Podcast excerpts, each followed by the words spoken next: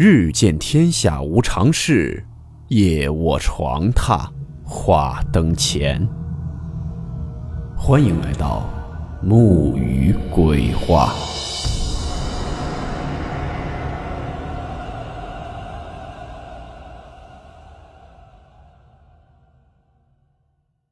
大家好，我是木鱼。今天这个故事是一位叫做柚子天茶的听友分享给我们的。故事名称：人皮灯笼。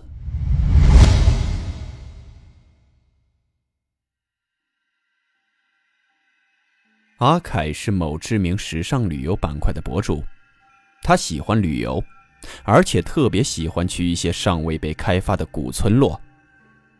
这不。他通过网络了解到，离市区往西开车三小时的深山里有一个年代久远的灯笼村。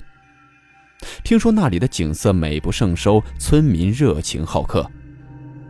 特别是一到晚上，整个村庄前前后后会挂起五彩缤纷的手作灯笼。阿凯心里顿时跟猫爪子挠一样，巴不得一脚就跨到那里。他立马拨通了电话。找了好哥们兼摄影师阿威和他的新婚妻子玲子，当然还有自己的女友小月，四个人收拾好行装，一起就开车出发了。因为不熟悉山路，网上说的三个小时的路程，他们足足开了六个小时。月亮都挂在了天边，四人才到了村口。一些村民见是远道而来的旅客。每个人的脸上都是洋溢着微笑，非常热情地把四人接进了村庄。阿凯一行人简单的用过晚餐之后，就开始了摄影工作。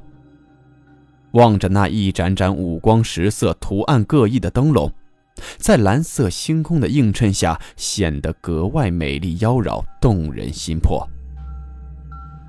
皓月当空，大家要休息了。灯笼也是一盏接着一盏熄灭了。阿凯、小月还有阿威和玲子分别住进了两户人家家里。次日，阿凯、小月一直睡到中午才醒。房主李奶奶一见两人起了床，便笑眯眯的给送了热水，就去做中饭了。没一会儿，端上来两碗热气腾腾的香葱豆腐脑。李奶奶笑着说。山里没啥好东西，这豆腐脑是我早上用黄豆现做的，给你们尝尝鲜。要是吃着不错，锅里还有。二人谢过，闻着香味就大口大口的吃了起来。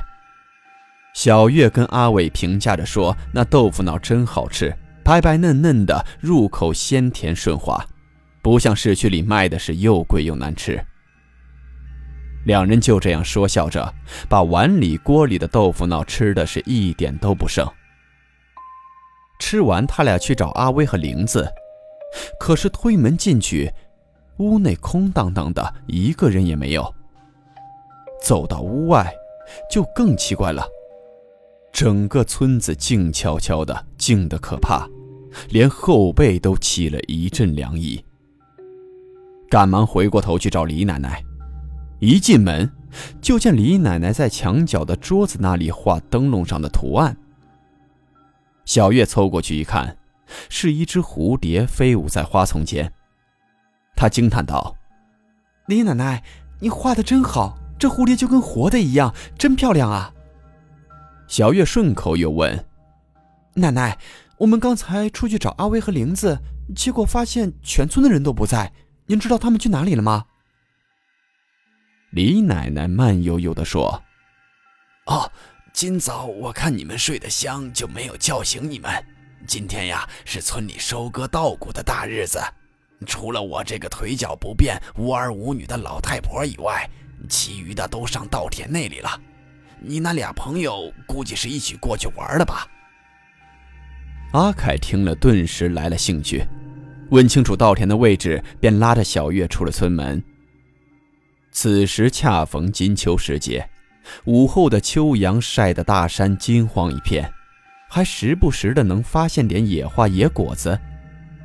阿凯、小月玩的不亦乐乎，过了好久才想起来要去稻田找阿威和玲子。按照李奶奶说的路线，最终找到了那里。只见那片稻田是杂草丛生，破败不堪，半颗稻谷都没有。何来村民收割一说？两人都惊呆了，愣了一会儿，想到自己山路不熟悉，有可能是走错了地方。眼见日头偏西，决定还是原路返回村子去找李奶奶。两人好不容易回到了村子里，已是红日西沉。村民们忙忙碌碌，有的在搬柴火，有的在点灯笼，有的往一口煮沸的大锅里放肉块。不久，那浓郁的肉香就四面飘溢了出来。阿凯和小月咽着口水，依旧寻找着自己的朋友。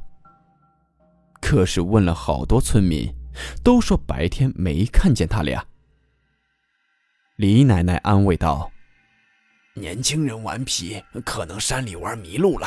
等会儿吃完饭，我叫几个人进去山里找找。昨晚太急，没有招待好你们。今天村里杀了猪，你们尝尝，好吃就多吃点阿凯和小月听罢才安下心来，再加上确实饿了，一人端起一碗煮好的肉，津津有味地吃了起来。吃着吃着，小月感觉嘴里有一个硬物。她从嘴巴拿出来一看，居然是个戒指。这戒指，小月突然整个人都抖了起来。这个戒指，不就是玲子的结婚戒指吗？是阿威怕挑不好款式，特地拜托自己和阿凯一起去专柜买的。他绝对不会认错。小月脑海中猛然又想起了那只灯笼上的蝴蝶。不，那不是李奶奶画的，那是，那是玲子左臂上的纹身。这，这肉是。小月捏着戒指，强忍着翻腾的胃，身子抖如筛糠。她的眼角余光瞟了周围一眼，只感觉村民们都停止了动作，正狞笑着看着他俩吃肉。此时，阿凯毫不自知，依旧大口大口吃着自己好朋友的肉。小月猛地拍飞了阿凯的碗，拉上他的手就往村口跑去。此时，李奶奶阴沉着脸朝村民吹了口气，村民们顿时变成了一群纸人。可虽说是纸人，却力大无穷。他们追上阿凯和小月，把他俩抓回李奶奶面前。李奶奶一边做着灯笼，一边阴笑着说：“着急去哪儿啊？你朋友在这儿呢，撇下他们可不好。”阿凯被纸人吓得不轻，可听着这话云里雾里的，他问李奶奶：“你这是什么意思？”李奶奶说：“你们中午吃的豆腐脑，晚上吃的炖肉。”如果不是你那俩朋友，我拿什么招待你们呢？小月和阿凯的胃一下子翻江倒海，吐到说不出话。李奶奶此时面目狰狞，完全找不到先前那慈祥的模样。他阴冷地说：“只要进了这里，就别想着出去。我来给你们讲个故事吧。三十年前。”杀千刀的村霸儿子看上了我，我为求自保，慌乱之中杀死了他。村霸便拿了我给他儿子配阴婚。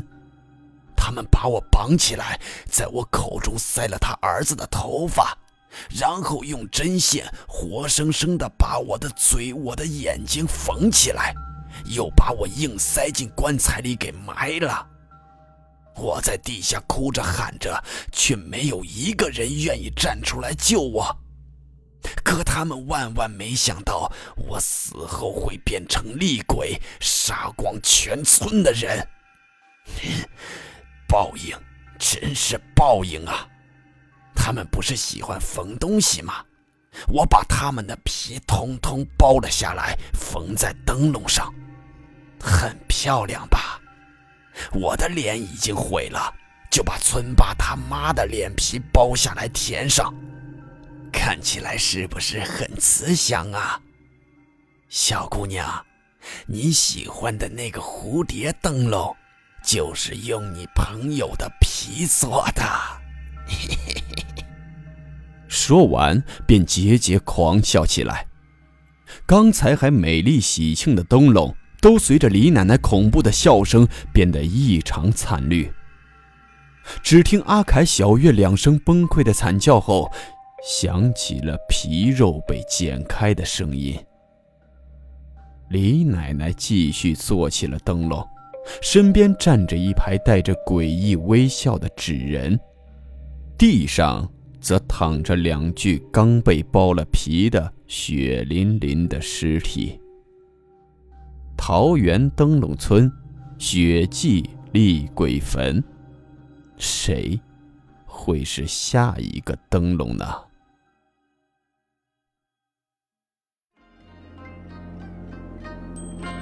好了，我们今天的故事到此结束，祝你好梦，我们明晚见。